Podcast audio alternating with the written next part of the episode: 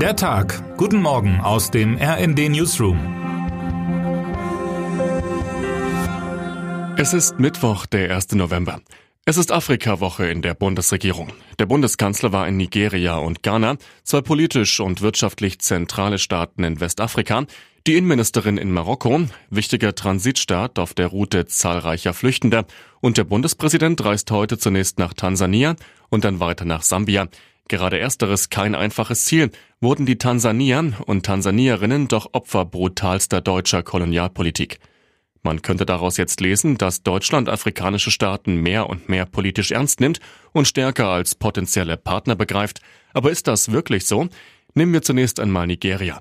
Es ist ein Land, das eine große Zukunft haben wird, sagt Olaf Scholz über den bevölkerungsreichsten Staat des Kontinents, der, wenn die Prognosen stimmen, in 20 oder 30 Jahren so viele Einwohner haben könnte wie die gesamte EU heute.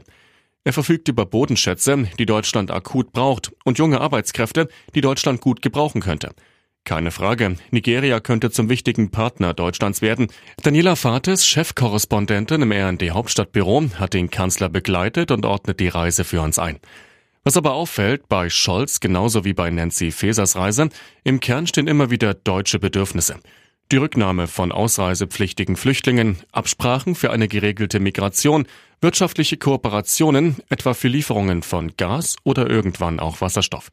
Es ist nicht so, als würden Scholz und Co. im Gegenzug nichts anzubieten haben, aber wenn man bedenkt, mit welchen anderen politischen Playern sich Deutschland auf dem afrikanischen Kontinent misst, wie massiv etwa China hier seit Jahren investiert, fragt man sich, ob das noch mit dem neuen Selbstvertrauen großer afrikanischer Nationen versteht. Steinmeier will gemeinsame Aufarbeitung. Die Reise Frank-Walter Steinmeiers, die der Bundespräsident heute weiterführt, ist da vielleicht eine Chance für einen anderen Unterton. Vor rund 100 Jahren starben beim Machi-Machi-Aufstand im damaligen Deutsch-Ostafrika, zu dem das heutige Tansania gehörte, 250.000 bis 300.000 Menschen.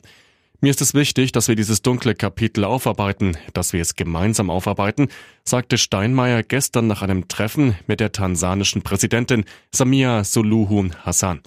Heute will der Bundespräsident, bevor er zum Staatsbesuch nach Sambia weiterreist, auch Hinterbliebene der damaligen Opfer treffen.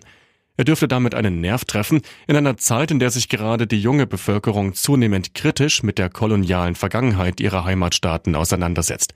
Frankreich etwa, lange Zeit einer der wichtigsten Partner vieler Staaten auf dem afrikanischen Kontinent, bekommt das intensiv zu spüren.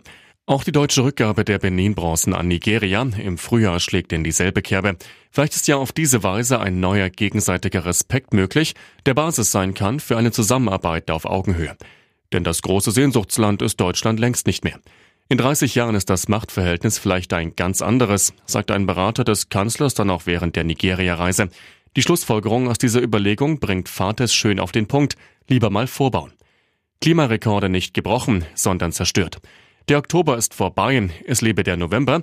Rein aus Wettersicht gibt es erstmal wenig Neues. Laut deutschem Wetterdienst war dieser Oktober der regenreichste seit 2002. Vor allem der Norden war davon betroffen, bei gleichzeitig äußerst milden Temperaturen. Und so geht es auch erstmal weiter. Wolken, Regen und Sturmböen. Die Tiefs geben sich förmlich die Klinke in die Hand prognostizierte der DWD für den Novemberstart. Im Westen und Norden kann es auch stürmisch werden. Milde Temperaturen lässt sich als Beschreibung des globalen Sommers 2023 ganz sicher nicht verwenden. Hitze, Hochwasser, brennende Stürme.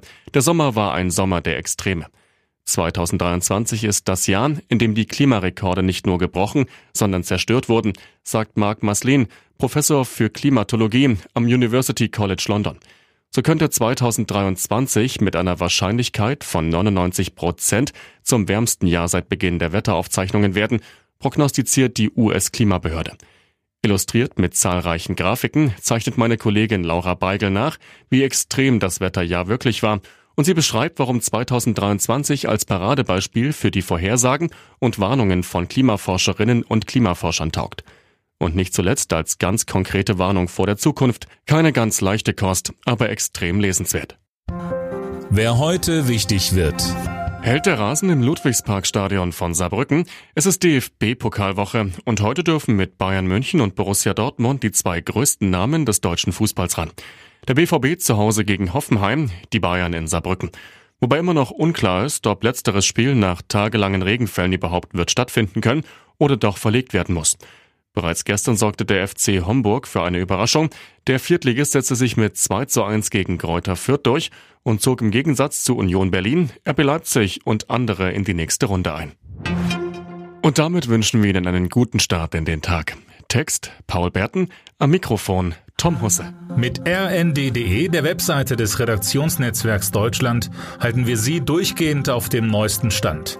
Alle Artikel aus diesem Newsletter finden Sie immer auf rnd.de slash der Tag.